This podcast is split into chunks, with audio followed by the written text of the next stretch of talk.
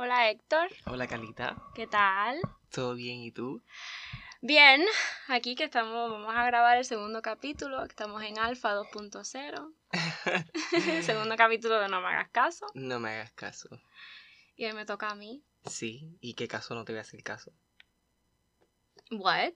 ¿Qué? ¿Cuál es el caso que no te voy a hacer caso? Ah, pues deberías hacerme caso porque esto es súper serio. Eh, Oh, hoy no, Te voy a hacer caso. hoy no, no me voy a reír en verdad, Ah, ok. porque es el caso que se conoce como el caso de Sandra Palo. Mm. Y... Pero primero vamos a hablar de Patreon, o Patreon, ¿cómo se dice? Patreon. Patreon, pues. Patreon. Eso es en inglés, mi gente, pero eh, Patreon. Patreon.com. Sí. Si nos quieren apoyar um, económicamente, Para la producción. para- literalmente para la producción, esto no es para... Sí, si nos vienen ahora mismo, estamos, estamos en los estudios de Alfa, pero estamos con nuestro microfonito de USB. Solamente tenemos uno, mi gente. Y, y esto de subirlo a las plataformas no es gratis. También. Entonces, sí, es puro y duro para la producción. Esto es patreon.com slash no me hagas caso. Y la ayuda sería simplemente un pejito, Sí, o lo que quiera. un euro También mes. porque estamos, tenemos gente de afuera. que no- yo ojalá, sí, yo lo mandé, ojalá que nos escuchen.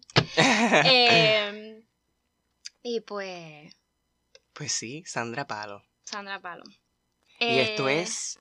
¿De dónde es esto? Esto es Madrid, España. Estamos en España. Sí. Ok. Ok, este caso es conocido como uno de los crímenes más desproporcionados, viles, inhumanos y sangrantes que existen en la historia de España. Oh, wow. Y esto fue destacado por. Ya, ya, esto fue destacado como el, eh, por el Ministerio Fiscal en el 2005 en el proceso de la, de- del juicio.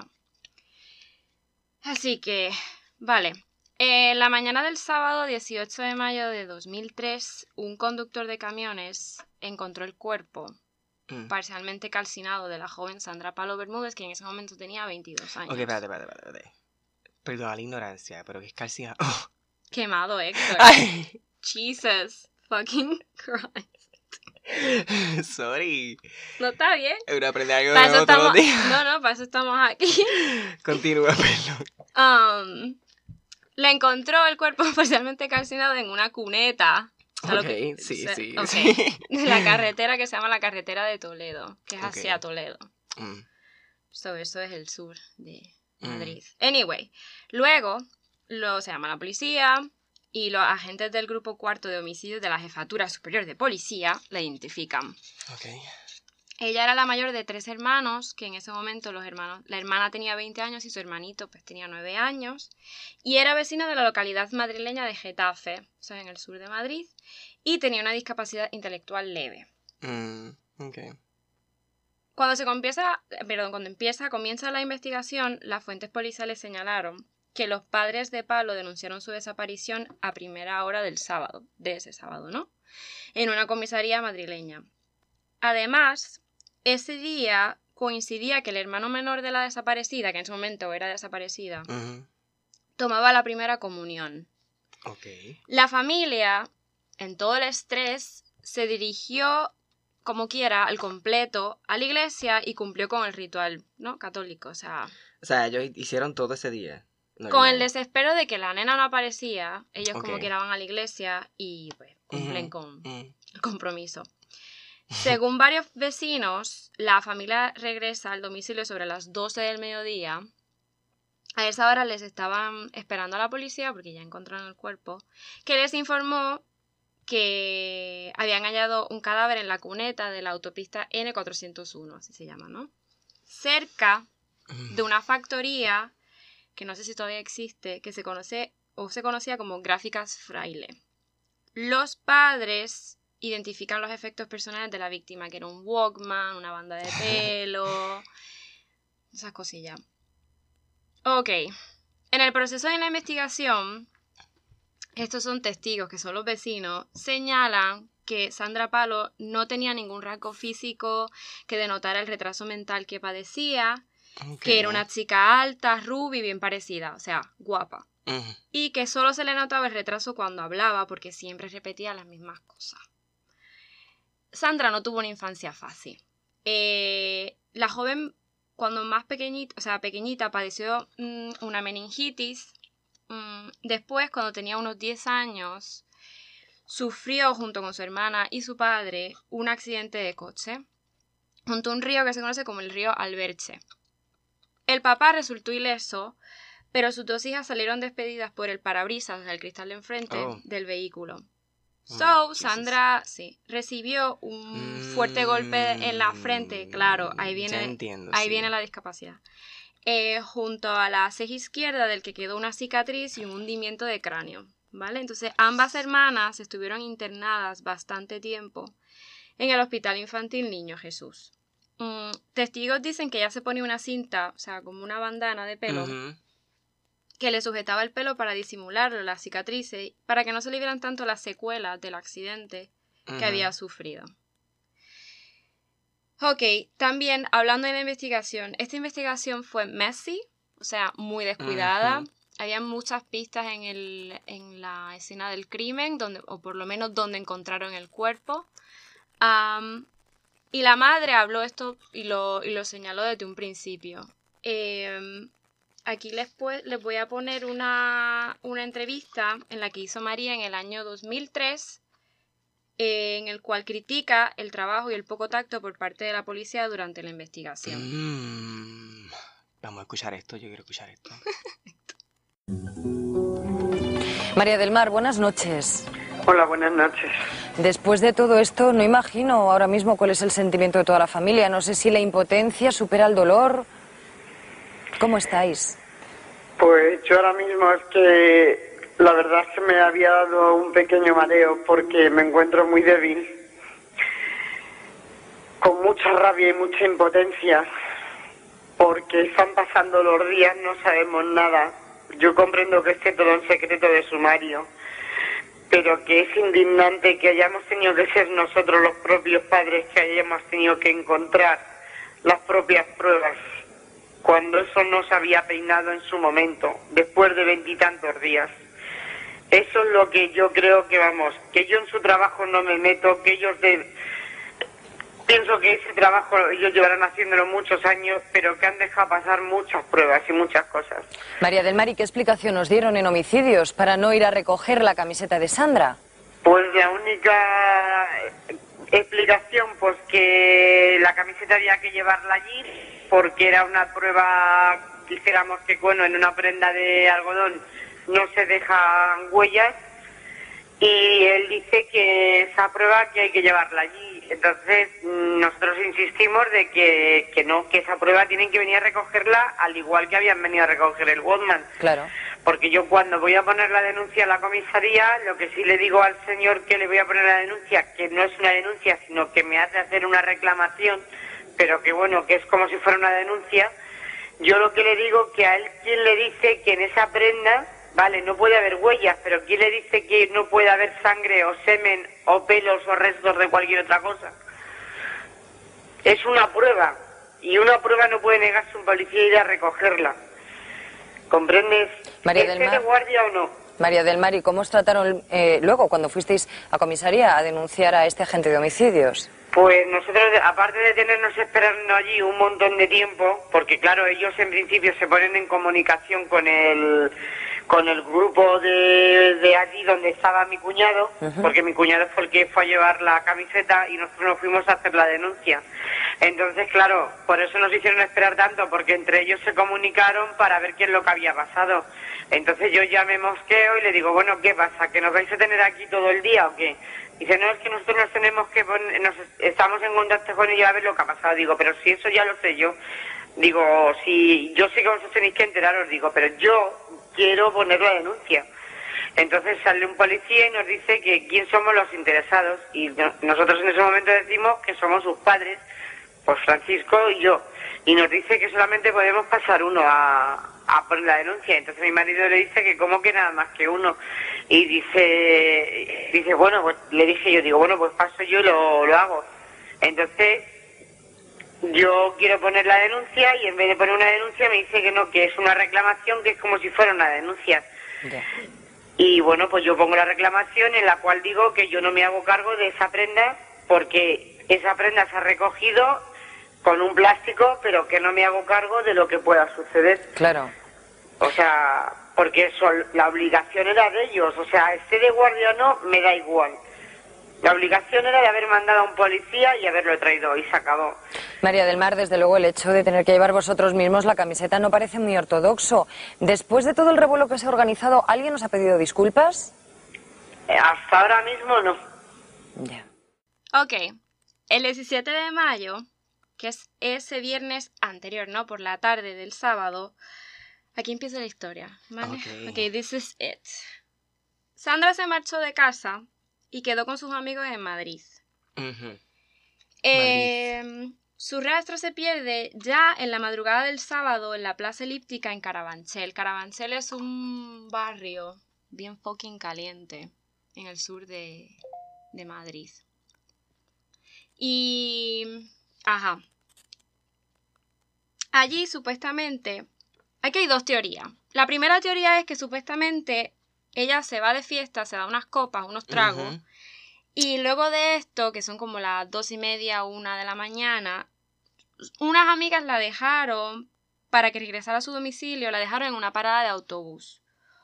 Luego hay la segunda teoría, que es que ella, esta es la que cuenta la madre en una de las entrevistas en las noticias, que ella se montó en el metro, en el tren, en la línea 9. O sea, el metro de Madrid tiene 12 líneas.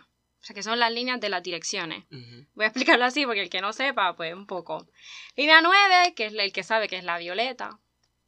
Eh, entonces, tú tienes diferentes paradas y tú haces cambios de dirección en las paradas. Tú te bajas y te montas en otro metro, que es otra línea. Pero ya se supone que ella hiciera el cambio en la línea 5, en la de Núñez de Balboa. Que el que sabe es la verde, verde limón. Y saben que se te deja en Carabanchel, donde ya supuestamente ella pues tomaba el bus para luego llegar a su casa. Pero por alguna razón, ella siguió hasta el final del metro, la última parada, no hizo el cambio en la línea 5. ¿Qué pasa? Que el metro de Madrid cierra a la una y media y todavía, ajá, cerraba y todavía cierra a la una y media. O un poquito más tarde, depende de la distancia o lo que sea.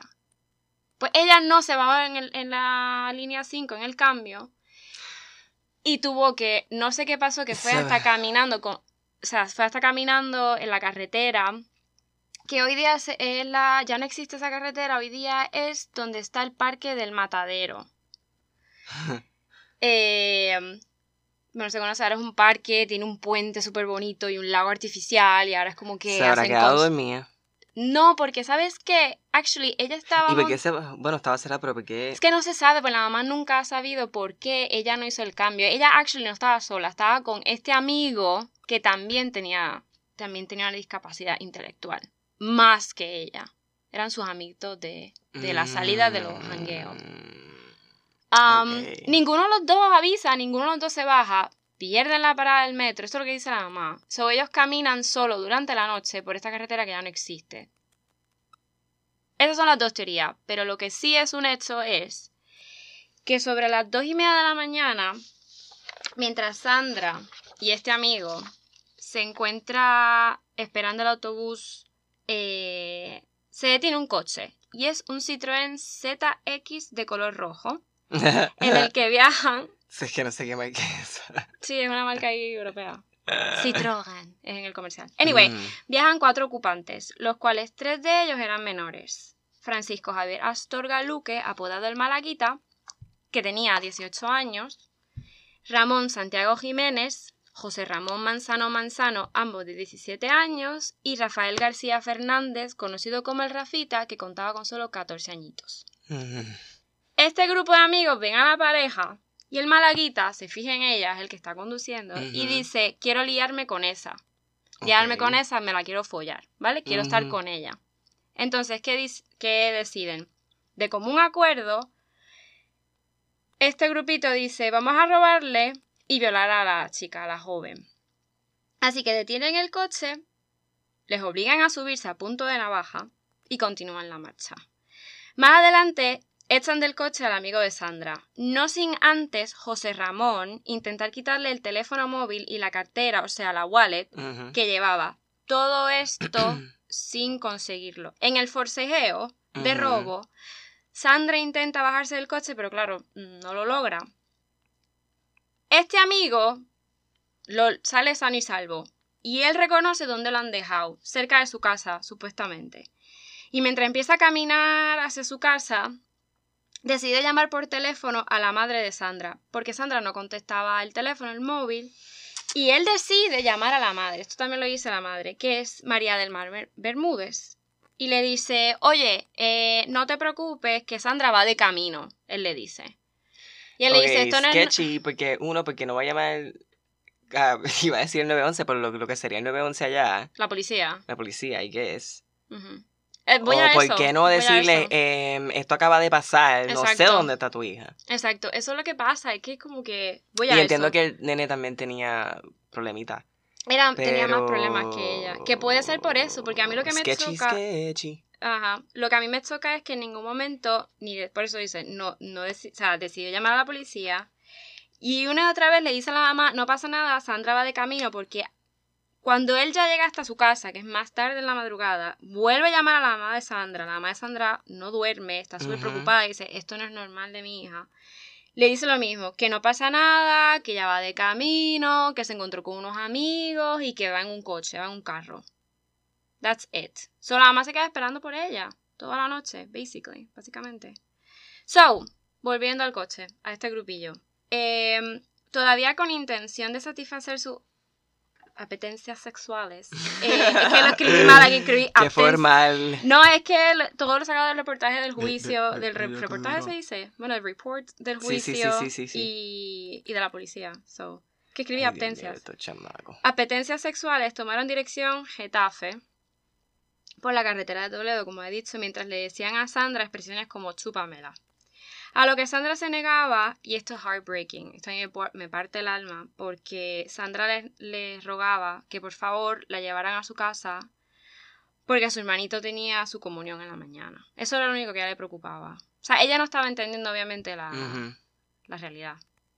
You know. Um, ok, aquí me voy a poner más, ¿cómo se puede decir? Con palabras más oficiales, porque esto es literalmente el reportaje del- de los abogados. Ok, Ok. ok. Ok, al llegar al punto, kilómetro, estos son 8200 de la carretera mencionada. 8200. Sí, sí, kilómetros. Eh, de la carretera mencionada, ellos se desvían y se introducen a un descampado. Un descampado es como que arena, o sea, ajá. lo típico ahí abierto, que son inviernos, un frío que te caga. Para ir a parar en- a un callejón que da el acceso a la puerta de una empresa que es la de Rótulos Frailes, como dije. Mm.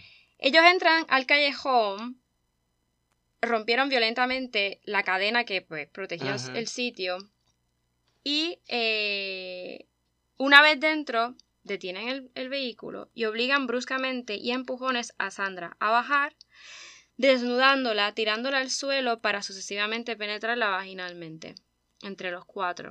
El mayor de edad eh, eh, Ok, es que aquí se pone. ok. Sí, vea, de Carlita se puso No, wait. um, tan shock. Ten un segundito. nada, entre Sí, los cuatro, fuerte. entre los cuatro colaboran en la acción, sujetando fuertemente a la víctima, que obviamente se resistía. am, y escuchaban constantemente los gritos de Sandra pidiendo ayuda y auxilio, pues obviamente no hacían caso. Cuando termina, mientras Sandra trataba de vestirse y huir del lugar, eh, resolvieron y dijeron, ok, esto hay que matarla porque nos va, nos va a delatar. Eh, así que embistieron el coche contra ella. O sea, ella la ponen en... en, en España dicen empotrar. O sea, pero eso... O sea, ella se está vistiendo y ella está, you know, me imagino que temblando, shaking en el proceso o en shock. Y están enfrente de una pared, en la pared de la fábrica Fraile. ah, o sea, la aplastaron contra la pared y el carro. No todavía. No. Ok. So, ambistieron el coche contra ella, empotrándola contra el muro trasero, arrastrándola por este. O sea, ellos le daban una y otra vez con el coche y le rompieron las piernas. Oh my god. Um, so ella cae, eh, calle, cayendo finalmente al suelo. So el coche vuelve y se pone en marcha atrás, en reversa, y hacia adelante y hacia atrás, reiteradas ocasiones por encima del cuerpo, porque ella tiene las Ay, piernas rotas, o obviamente no se puede levantar. El coche pasa encima de ella como unas 8 o 10 veces. So, cuando ven que ya la joven no se movía, ojo, no estaba muerta, pero no se movía, eh, decidieron de común acuerdo quemarla con la finalidad de que no quedara huella alguna de su acción. Y para ello se dirigieron todos juntos de nuevo en el coche hasta una gasolinera que quedaba como un minuto, dos minutos de la, de la factoría Fraile. Eh, so, se bajan, llegan a la gasolinera, compran un euro de gasolina y regresan al lugar de los hechos y ros- ven el cuerpo ahí tirado todavía, am, rocian el cuerpo de la joven con la gasolina. Sandra estaba viva, ella movía los brazos muy despacio, como que intentando incorporarse, levantarse, arrastrándose de, en la arena, en el escampado. Solo le prenden fuego para ella fallece instantes después. So, ella quedó tumbada boca abajo. Finalizan esto, ellos pues la dejan allí, eh, se marchan del lugar, abandonan. Cuando ya amanecía, em, tiraron, no, no hay lugar determinado, pero ellos eh, prenden en fuego el vehículo y lo tiran por un barranco. So, este coche nunca fue hallado. Por eso es que no hay, no se sabe básicamente dónde es que ellos hicieron esto. Encuentran el cuerpo, right? El sábado por la mañana, como dije. So, luego cuando ya recogen el cuerpo, salen los resultados de la autopsia. Y esto ya es, esto literalmente también son resultados de la autopsia, eso que voy a decir un montón de palabras aquí que yo obviamente no sé ni lo que son, pero no. I don't know. Vamos allá. Como consecuencia de la anterior acción, Sandra Palo sufrió múltiples y graves lesiones, apreciándosele fracturas costales bilaterales y múltiples con infiltración hemática en tejidos blandos periféricos. Hemotórax bilateral, fractura de columna vertebral dorsal y fractura de pubis bilateral. Marcas de rodaduras neumáticas más evidentes en región anterior de muslo derecho. Región abdominal desde fosa ilíaca, ilíaca hasta hipocondrio y región pectoral derecha. Carbonización con afectación de planos profundos musculares y óseas en cabeza, cara, cuello, ambos hombros y regiones pectorales, con mayor afectación del izquierdo con destrucción de tejidos blandos y exteriorización de húmero, ambas manos y dedos de las mismas, con mayor afectación de la derecha espalda y parte de miembros inferiores. O sea, a.k.a. Up. salió jodida la cabrona. Bendito. No hables así, Héctor. Sorry. Este es diferente, por eso te lo dije. Este caso is not, no es fácil. That is fucked up. Um, so ya tú entiendes O sea, básicamente el la nivel. Sí, básicamente. No, they did that. La Ujú. torturaron. So ya tú ves el nivel, lo morboso que es este caso. Lo que esos cuatro pendejos hicieron. Right? Now you get it. No, es que quiero que lo. Como quiero aclararlo porque Sí. Ahora viene la otra parte, que por qué es que sigue, este caso sigue retumbando en la prensa de España y todavía... Ok, voy allá. Estos cuatro pendejos, porque es que son así, obviamente ellos pues, estos, estos right, esto pasa en, en, en mayo, eso lo había dicho, right? Sí. Ajá, mayo. Pues ellos pues llegan a su barrio y empiezan a decir, no, que nosotros somos los que mataron a Sandra Palo, mira que, basically como mira qué malos son, es que son de pandillas y cosas, o me imagino sí, si sí, tú pero dices, son los nicknames. exacto, pues Pero. de pandilla gitana, and I don't wanna be a racist, no es que soy racista, pero sí eran gitanos. Anyway, ¿Tú has visto el meme que sale, que sale en la represa y sale not, not to be racist, but y sale represa viendo así? sí, que- ajá, no, no es que quiera ser racista, pero, No, no, pero sí, oh, ah, well. igual. Anyway. Pues- So, él lo se deportó, pues ellos hablan mierda y todo, pues obviamente todo eso se... No sé si se corre, porque en español me- bueno, si lo están diciendo por ahí. creo. No, claro, ellos ahí, ja, whatever. Um, el 12 de junio del mismo año, finalmente, pues la policía detiene al Malaguita, que es, como ya he dicho, que es el único de mayor de edad.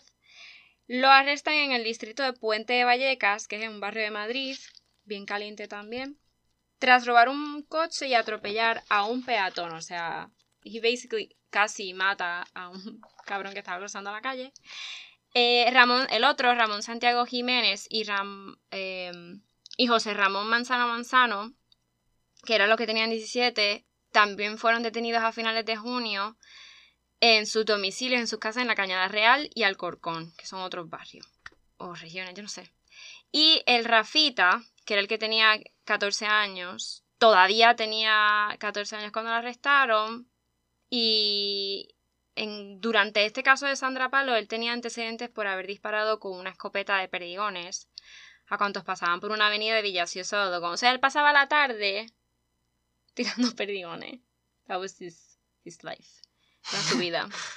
So, llegando a herir a varios vianden- eh, viandantes que requirieron de asistencia sanitaria. O sea, este Sí, nene, eh, te voy a decir una cosa, este nene tenía más de 700, basically, acusaciones registradas en la policía por mierdas que hacía. Él tenía 14 años. Tiene. What? Pero aquí viene el fallo, aquí viene el problema bien grande. Imagino que tú tenías que ver con el sistema. Eh, Era... Ok, el nene viene de una familia gitana.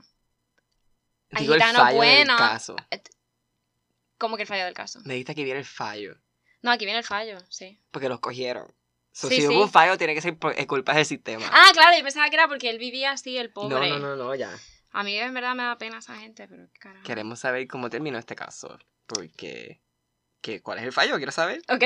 En octubre de 2003, el juzgado de menores, o sea, estuvieron juicios diferentes. Los menores y obviamente. Malaguita, pues, otro y allí no es como en Estados Unidos que nos tratan como que. Como Adultos. cuando es un caso de murder.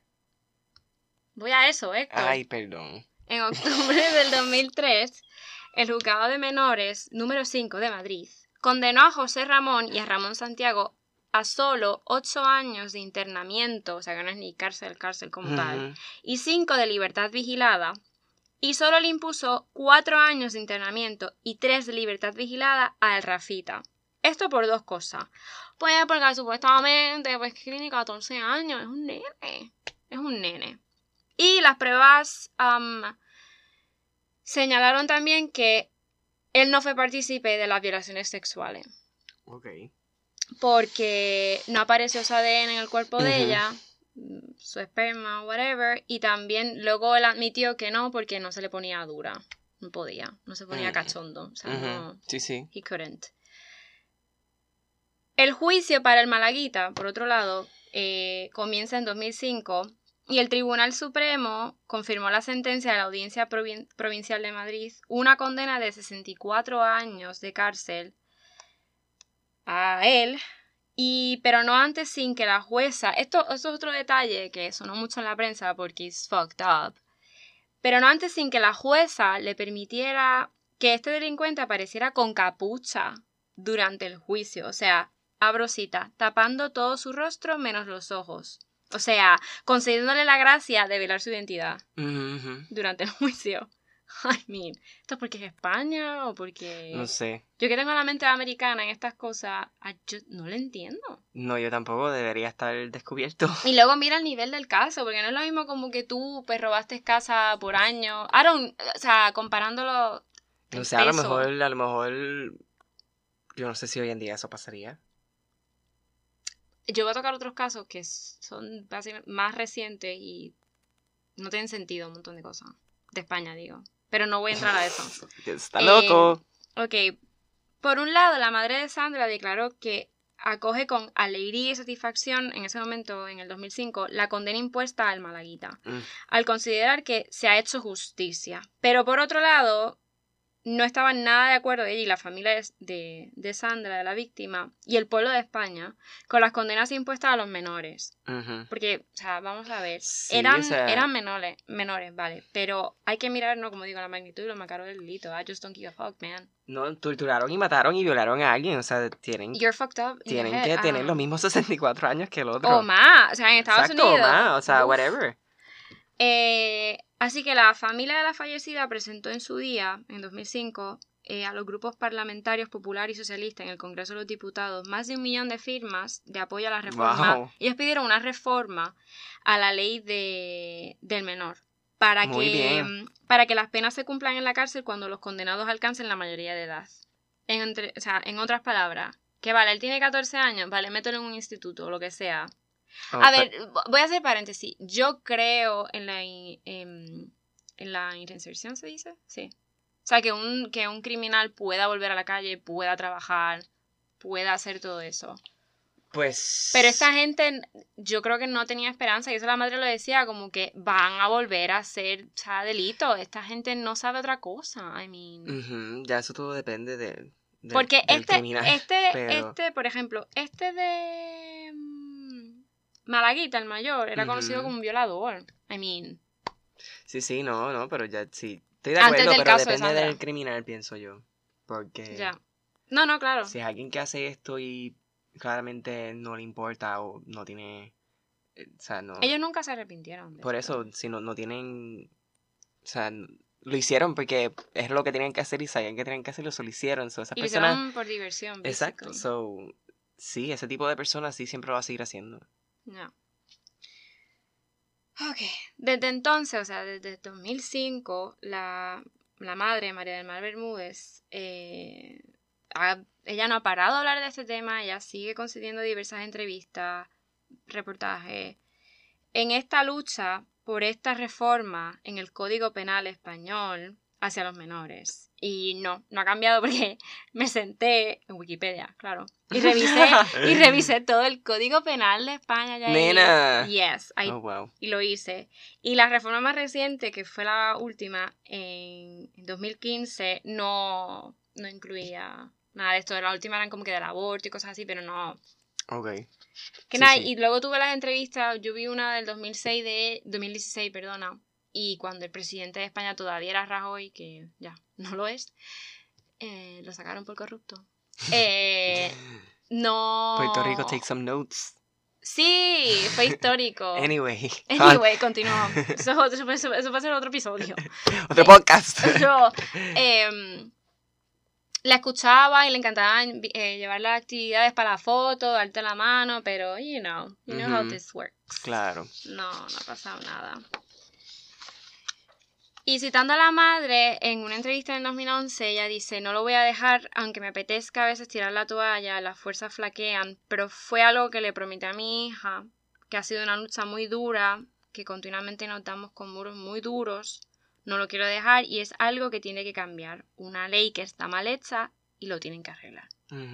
Y no, pues no, no ha, no ha cambiado. Voy a poner un fragmento, otra, otra, una parte de otra entrevista que le hicieron a María en el 2013, en la cual habla sobre el Rafita, que es el del chiquito, yo el chiquitito, El de 14 años. el de 14 años, que ya estaba, eh, ya estaba libre y sigue libre. Em, y también habla, entre otras cosas, sobre la doctrina Parot. Pero voy a hacer un paréntesis. ¿Qué es esta doctrina? La doctrina Parot intentó acabar con una situación injusta en el cómputo de los beneficios penitenciarios españoles. Antes de la doctrina Parot, las redenciones ordinarias y extraordinarias, o sea, lo que tú estás en la cárcel, que estaban previstas en el Código Penal de 1973 se aplicaban sobre una única condena de 30 años. Hiciera lo que tú hicieras. Sí. Am, que era el máximo de cumplimiento efectivo previsto en aquella legislación. Esta situación, es que esto viene de otra historia, pero esta situación motivaba que terroristas, porque el ETA, Ah, de entre sí, claro. Right. En ese, sí, estamos. el sí. que no sabe de eso, búsquelo por Google porque no te lo voy a explicar ahora. ¿Se acuerdan lo del tren? ¿Lo del tren de Madrid? fue No, eso no fueron los ETA. Ok, pues Estás confundido. pichar a los últimos 5 segundos. am, condenados a penas milenarias y con decenas de asesinatos a estos terroristas eso ajá, a sus espaldas quedarán libres tras haber cumplido menos de 20 años de cárcel por hacer yoga, manualidades o estudiar en la cárcel. Pero esta doctrina quiso quitar eso y luego fue anulada. Ok. Ajá. Fue anulada y delincuentes, por ejemplo, como Pedro Luis Gallego, conocido como el violador del ascensor, que haré un episodio más adelante de este tío. Oye, puse en las notas de este cabrón, está bien. Y que fue detenido en 2017. Él ya está, ¡uh! Salió, ¡uh! La doctrina la quitaron. Uy, vaya. Feten, feten. Eh, fue detenido en 2017 por agredir sexualmente a cuatro mujeres en Madrid. So, porque fue escarcelado en 2013 tras pasar solo 22 años Claro. en prisión.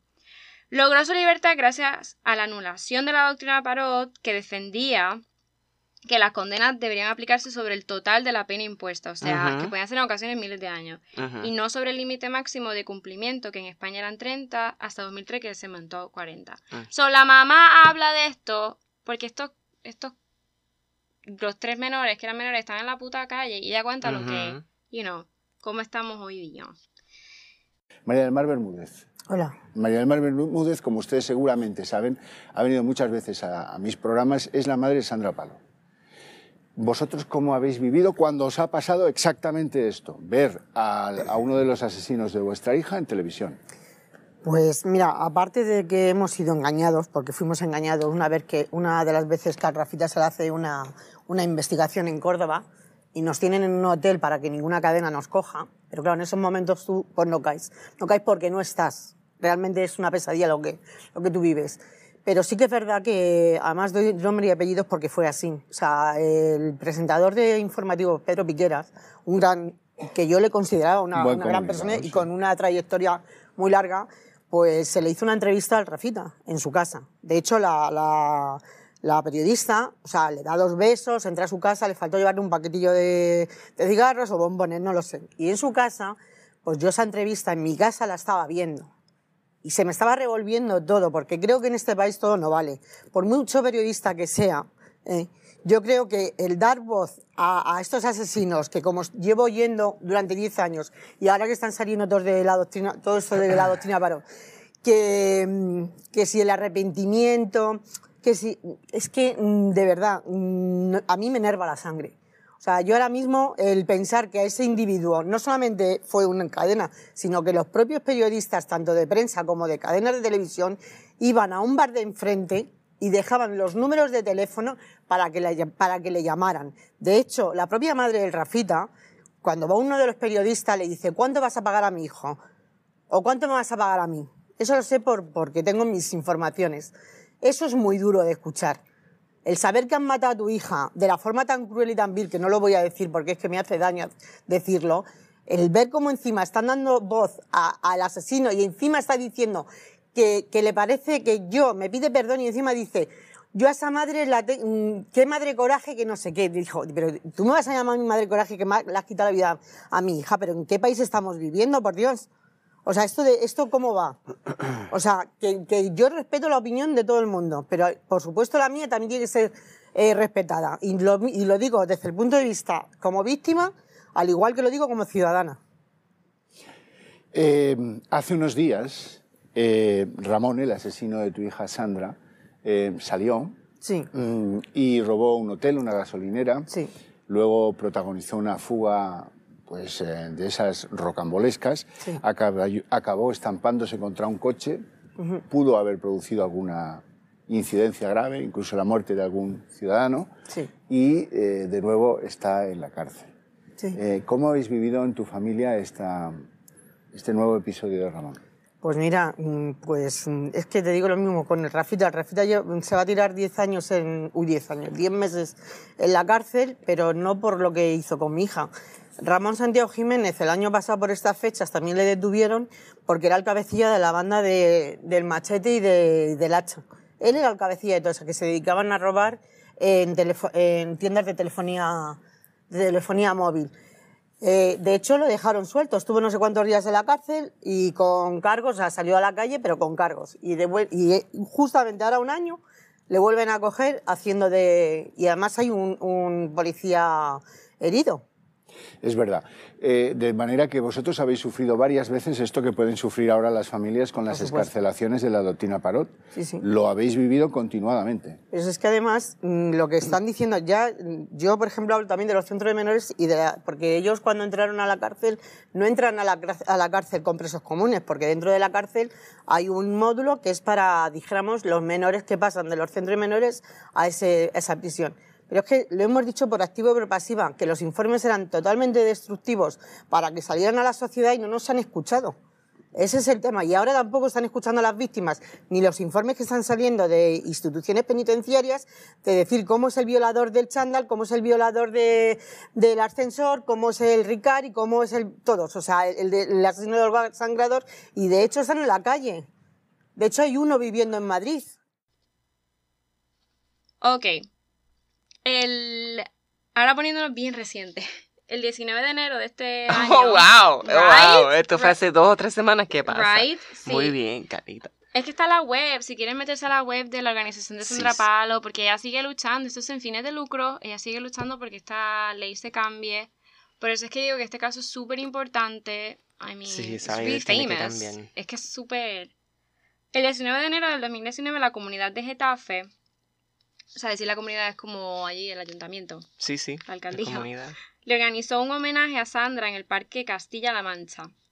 Lo que hicieron fue un pequeño monumento con una placa dorada que solo lleva su nombre, la fecha de nacimiento, su, como su cara.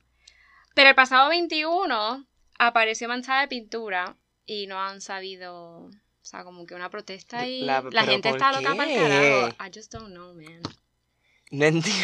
Yo voy a poner fotos de todo esto. Es en que no entiendo por qué. Es en que para mí, para mí es, es- es- pienso que es tan como que sentido común que debería ser de otra manera. No, what the- ah, mira, no puedo. Ya, es que. Debería ser como en Estados Unidos, ¿Qué cosa? pues esa ley. Ah, ya. Pensaba que estaba hablando de la pintura, que yo encuentro que la Bueno, gente es súper... Pues si están protestando, me imagino que están protestando por eso. Porque ella Pero está ¿por qué le tienen la que- pintura a su placa, cabrón? Porque hay gente loca para el carajo. Ah, no, sí, ya, totalmente. Claramente, como la gente que, que hablamos todas las semanas, hay gente loca por ahí. Ya. Está- Hay diferentes niveles de, de loquismo. Loquísimo. Y este fue el caso de Sandra Palo. Pero sí, sí, terminó el Vas- 19 de enero, es que todo esto está continuing, so Sí, esto sigue... tenemos que estar pendientes a lo mejor si hay un segundo episodio de Sandra Palo, Carlita. Si hay Mm. cosas nuevas pasando. Bueno, podría ser otro de todas las delincuencias, whatever, que hicieron esta gente, que siguen haciendo. Pero, Pero estos nos cabrones me mantiene al update Yo no quiero hablar de esta gente. no, de no, pero si pasa algo nuevo como... lo El Malaguita sigue en la cárcel. Como... Sí, pero si te, si te vas enterando de cosas nuevas. Ah, pues va ya. updating Sandra Palo. Sí. Hombre, sí. Me meto a la web y ellos la siguen wow, súper estuvo activa. intenso. Por eso es que se me hizo bien difícil hacer chiste, mi gente. No, yo, este, no, este caso no. No. No, no, pero Uy, tratamos de ser graciosos o tratamos de suavizar lo más posible, pero habrán episodios como este. Um, sí, no, y como So- esto es también es, mucha información que que no es solamente el, el- el- como que el caso del crimen, es como que muchas cosas involucradas. esta nena pues tuvo una vida bien jodida, la pobre. I mean, I don't, just don't know. Anyway, eh, ay, no dije del Patreon, ya sí, lo acabando. dijimos. Sí, lo dije, pero no dije que si obviamente nos paga, mencionamos tu nombre aquí. Ah, sí, hacemos el shout out for sure. Sí, sí. Y, ¿y qué otra cosa? Ah, ¿quieres decir tus redes sociales otra Sí, vez? sí, nos pueden seguir, a mí me pueden seguir a Héctor Ball en Instagram y Carlita, Ah, ¿Cuál yo soy el Y- Instagram también. y- Pueden escucharnos por Spotify. Me he enterado que todavía no ha salido por Apple Podcasts ni por Google, pero ya mismo está por ahí. ¿Y Se eso tarda- por qué? Porque son unos como- cabrones y se tardan un par de días en hacerle review a ver si Sí, llegamos a la... a- a- acordamos con sus reglas. Pero anyway, estarán por ahí, pero por ahora nos puede escuchar por Spotify. Que Que todo el mundo tiene bien, que es de lo Spotify. más común, I guess. Claro. Ajá. Y otra cosa. Eh, iba a decir otra cosa, joder. Ay, Ok, esta, esta parte la quitamos, pero ahí. Sí. Em, Era para. de Era... No, si no lo voy a cortar, no te Sí, sí, preocupes. Ya dijimos dónde Ah. escucharnos. Em, Puedes volver a mencionar Ah, el lo del grupo. Y, y otra cosa, nada, que si quieren ser parte de la, yo digo la comunidad de No Me Hagas Caso, because, you know, um, nos puedes, um, puedes eh, seguirnos en el grupo privado de Facebook No Me Hagas Caso Podcast y ya está. Y ahí Sí. voy a subir las fotos de los casos y... Sí, ahí pueden preguntarnos cosas si quieren también. Sí, y Si decirnos si tienen- quieren escuchar un caso en específico. Tiren y- todas las preguntas para allá y las contestamos en el show. Y ya está. Sí. Bueno, Carlita, gracias por eh, contarnos el caso de Sandra Palo de España, tío. Así no se habla. Whatever, nena, yo no soy de España. Ni yo tampoco. Bye, mi gente. No me hagas caso. Ay, se me olvidó algo, mi gente. Mi cumpleaños ya mismo y me voy de viaje. Así que desafortunadamente yo no voy a estar presente en el próximo episodio. No sé si lo voy a hacer sola, pero ajá, para que sepan que... Cali- Carlita piensa que lo va a hacer sola, pero si no, pues esperé un episodio para después del 12 de febrero. Así que nada, bye mi gente, happy birthday to me.